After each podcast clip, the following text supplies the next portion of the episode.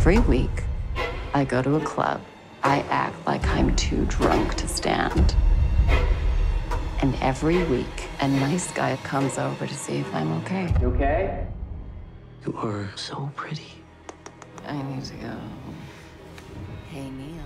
You said I need to. 郑医师公三小时间，我是麦嫂，我是卢卡，我是郑医师。我们今天要讨论这个题目啊，已经上映了几天了，而且。 讨论度还蛮高，排行榜哎、表现还不错哈。这个叫《花样女子》，那因为它的英文名字叫《Promising Young Woman》，那很多人说什么翻译成这个样子，我觉得它的翻译还是有点问题哦哈。现在是我跟卢卡，我在我们自己的频道会讲这个翻译哈，跟这个片子跟这个剧情可能很南辕北辙，像这部片就有点这样的意味，因为蛮多人都说哎，看那女主角看着还蛮可爱，进去看哎、怎么好像她有年纪了？对，凯蒂·穆利根。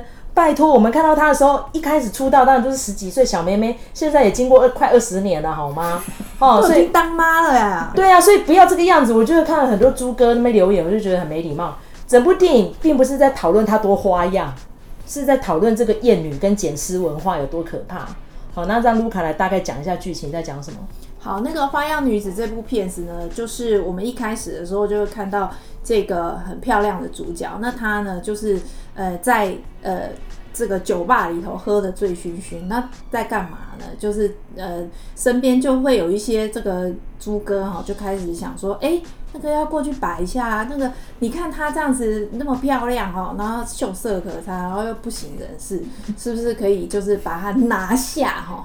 所以呢，就是会这个呃跟他搭讪，然后就捡尸。然后捡尸回去之后呢，哎，才发现说，哎，不不对呀，这个女的根本就是神志很清楚。然后她就是就开始威胁这些捡尸回家的人，就说你怎么样？你现在那个，如果说我我指控你那个强暴的话，我是完全站得住脚的哦。你要不要来试试看？我们大家来试试看这样子。然后到最后，其实多半这些人是放弃的啦。然后他就他就可以 get away，他就逃跑这样子。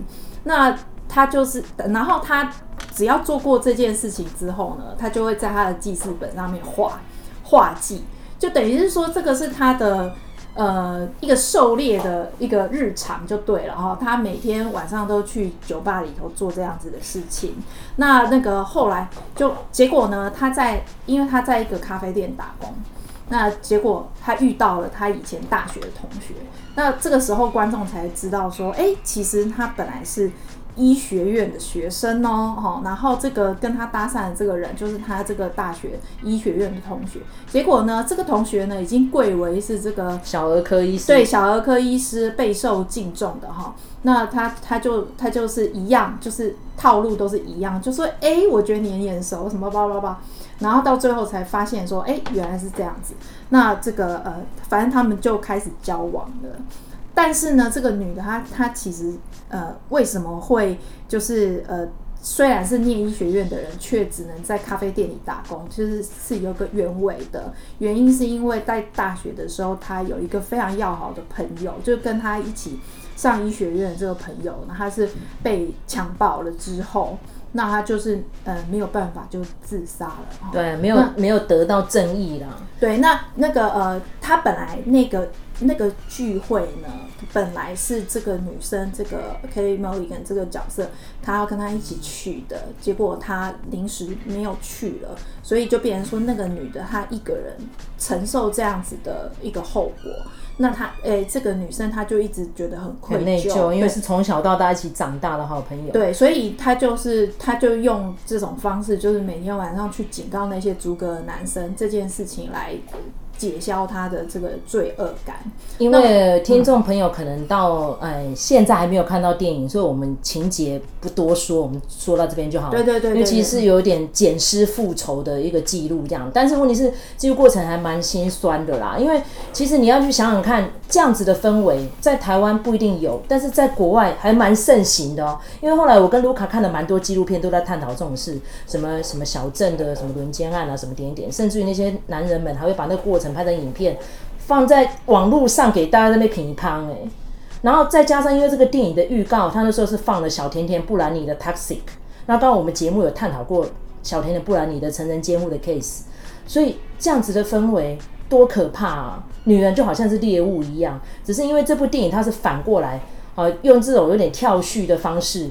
用这么赤裸裸的呈现这个社会厌女的程度，并不是只有男人会厌女，里面还有讲到那个女校长也是厌女啊。嗯，她一开始好像就说就是女人淫荡，所以她遇到这样的事。等到自己的女儿不知道落到哪个男人的手上的时候，她就惊慌了。没错。然后甚至于那个家庭主妇呢，哦，她也说那不就是你同学太淫荡了这样，就搞到自己差点好像也是被捡尸。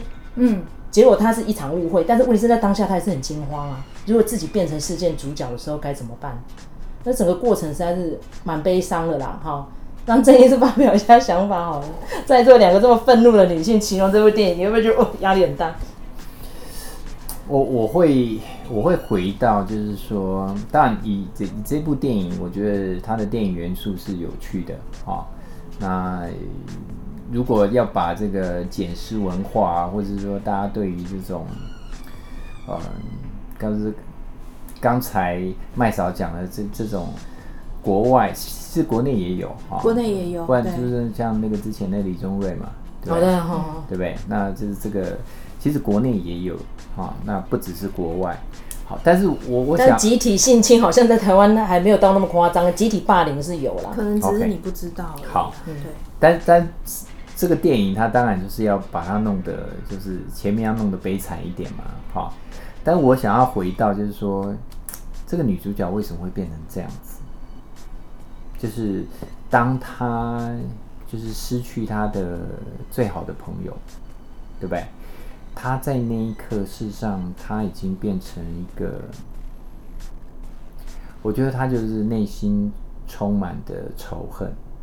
然后她第一个就是要去啊，前面在讲那个画格子。啊，不画那个画技，画技、嗯，对，啊，他在在做一件事情嘛，叫做社会教育，嗯，啊，他在教这些男的，啊，就是不可以这样子，啊，那我在怀疑他他在咖啡馆打工也没赚多少钱，但是为什么他的钱去买那个杀手啊，或是那个这些钱从哪里来的？啊，买杀手？他不是他去找那个律师吗？哦那本来后面还有一个人要跟着进去嘛，他问他要不要进去嘛，嗯，就是去教训那个律师嘛，这个要给钱的，哦，对不对？然后去捡尸那个那个穿的那个，也要给钱的，对了，他的钱从哪里来？家里面的吧，他家里给他这么多钱嘛？我不相信。开供，嗯，我我觉得就是他应该在那个过程里面，很多男的要打发他走，哦，他可能勒索了，或者就是要给他钱，事实上他的他要复仇。他这些计划是需要钱的，所以他这这中间不只是在做社会教育，而且他从这中间他要累积他复仇的基金，这是第一个部分。第二个部分，呃，我突然想到，我看完以后突然想到，为什么他不教训那个律师？那个律师明明就是那个 cover，对不对？对，帮凶。对，帮凶。但是为什么他他只是因为他跟他忏悔？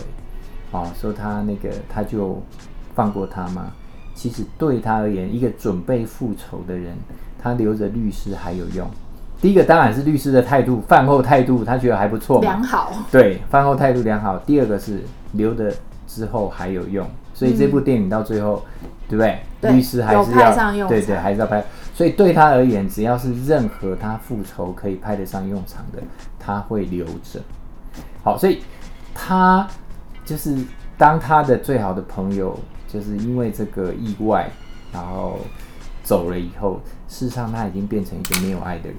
嗯，他就是一心一意就是要复仇。嗯，所以即便他碰到以前大学的那些啊，他他大学的那个对他有好感的那个男人，对不对？其实那一段对他而言都是演的。嗯，我也觉得是演的，对，都是演的，对，都不是真爱。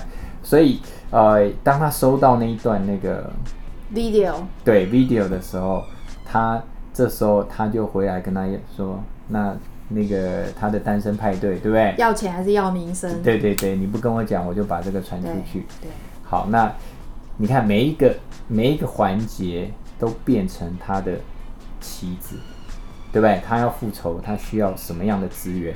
所以他每一个都算得好好的。”哦，当然电影也才才会弄成这样子。嗯，所以他在那一段就是跟那个男的那一段的关系，就是比如说，当他家人夸赞这个男的很好，干嘛，他就会讲你，他没有像你们想象中那么好，对不对？嗯，事实上就是他在自从他的那个最好的朋友过世以后，他心里面那个那个爱啊、同情的那种全部都没有了，他只剩下复仇。嗯，而且他的复仇就是为了要完美，他得要把自己也陪葬进去。好，那但是要那个有关的人，你全部都要付出代价。嗯，所以这是一部玉石俱焚的复仇电影。是，它是对啊，对，对不对？对啊。就以电影来讲，我说以电影的元素来讲，它要呈现的是这个东西。因为其实这一次他这个导演是女性啊，女导演，我们跟卢卡有讨论过，年纪也很轻，也才三十多岁，可以拍出这么深刻的电影，让我来讲毛骨悚然呐、啊。因为这个事情基本上。已经很久没有人去正视它，就是纪录片有，但你要把它拍成剧情片，应该是近期，应该是七零年代有一个叫《唾弃你的坟墓》啦。不过那是十大禁片之一，那就全部都爆血、割鸡鸡什么的，非常的残暴。因为我还真的看过，当年我看的时候应该是大一啊大二的时候，然后整个看完之后，我就觉得说这种事情应该离我蛮远的吧。哦，结果不是哎、欸，因为其实层出不穷一直来，尤其是美国那么光怪陆离的一个国家，因为各个州有各个州不同的文化。你知道，那个一旦遇到这样的事情，他们也是把女儿藏起来呢，啊、当做没发生呢。没错，现在比较夸张，是因为他们会上网啊，就变成会把这个施虐的过程，把它放到网络上，这么嚣张、呃，才被人家发现，原来严重性这么高。是是，还有现在 Me Too 嘛，对不对？对，所以整个看完之后，我就觉得好可怕，竟然这一次。得到那么多的注目，还被提名最佳影片呢，就知道这个事情真的事态严重。重。对，尤其现在 quarantine 到这个阶段，大家都已经快要疯掉了。这样的事情有可能只会一直来，没有解消。你要想看这些施暴的人，他们也是人生父母养的，哎，为什么他从小到大这样子的过程，不知道这是错的？像之前我们跟卢卡有讨论那部电影，就是控诉嘛。那旁边那些吆喝的人。然后他们没有错吗？当然有错啊！所以最后他们选择去告旁边那些吆喝的人。为什么？你为什么当帮凶？你为什么没制止？嗯，像你看片中里面那个男主角，为什么他没有制止呢？这就是没有作为嘛，你该作为没有作为嘛，对，视同帮凶。那很多人就会觉得说啊，你今天一参与你就变证人，就被干嘛？就麻烦变多，就像是很多人路上遇到酒驾撞死人怎样，你就不会去帮忙？为什么啊？你只要帮忙就有事啊？因为这可能会遇到碰瓷。我觉得现在会简单一点，现在可以先拍。你可以先拍，然后但是你还是帮忙。对，我觉得就是你可以请别人在旁边拍，你还是帮忙。